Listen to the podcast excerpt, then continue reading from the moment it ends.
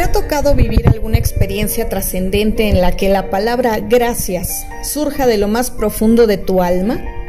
Por ejemplo, cuando después del parto te dicen que tu bebé nació sano, cuando al regreso de un largo viaje el avión aterriza con bien en tu tierra, o cuando tu pareja te sonríe al salir de la sala de operaciones.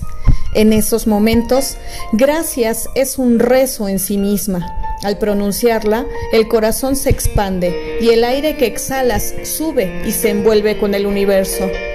Quizá por eso las religiones judía, budista, musulmana y cristiana nos invitan a ser agradecidos, no solo como un acto de correspondencia, sino como una manera de crecer espiritualmente y agregaría de tener mejor salud. En un gracias de corazón existe sin duda un gran poder. Pronunciar la palabra no toma más que unos segundos de tu tiempo, pero exige de ti dos cosas, consistencia y una mente abierta. Es decir, demanda tu atención en todo lo que vives y te rodea. La etimología de la palabra gratitud ayuda a explicar su sentido. Gratitud viene del latín gratus, que significa placentero, agradecido, que a su vez tiene raíz en gratia, que quiere decir favor, cualidad placentera. En sánscrito, la palabra grnati significa cantar la gracia. Durante el siglo VIII, a la pequeña oración que se decía antes de los alimentos se le llamaba gracia. Para llevarlo aún más lejos, en griego la palabra que describe la gracia es charis, raíz de la palabra charisma, una cualidad placentera que se tiene o no se tiene podríamos concluir que la simple palabra gracias significa en sí todo lo siguiente, un regalo inmerecido, gracia, una cualidad placentera, gratitud, que hace que uno quiera expresar su afecto, carisma o cantar su aprecio, Gernati, aunque ese aprecio no se espere. Cuando das gracias de corazón a alguna persona que te apoyó, te ayudó, te escuchó o hizo cualquier cosa por ti, aunque sea con una mirada, un apretón de manos, ella siente esa fuerza que se encuentra más allá de la palabra. Los corazones se comunican y el agradecido y al que se le agradece elevan su autoestima y reciben los beneficios.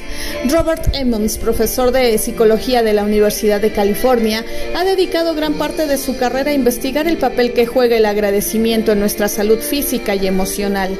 Como científico, busca comprobar lo que otros aceptan como fe y pregonan sobre el provecho de escribir a diario las bendiciones propias.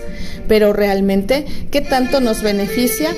La respuesta es breve, más de lo que nunca imaginaste. Te sientes más optimista, más enérgico y activo, más determinado, más alegre, más fuerte para enfrentar retos.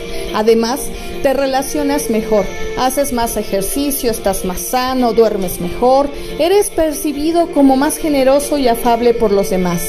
El profesor Emmons advierte también lo siguiente, pienso que la gratitud es una cualidad muy demandante, muy rigurosa, en la que tenemos que trabajar más. Es una disciplina, un ejercicio para la mayoría de las personas no llega fácilmente.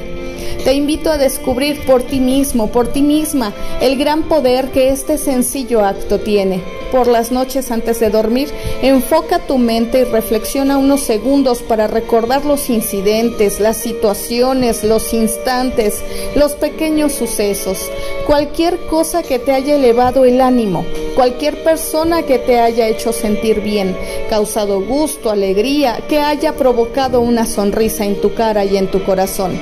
Hazlo un hábito. Agradece, agradece, agradece.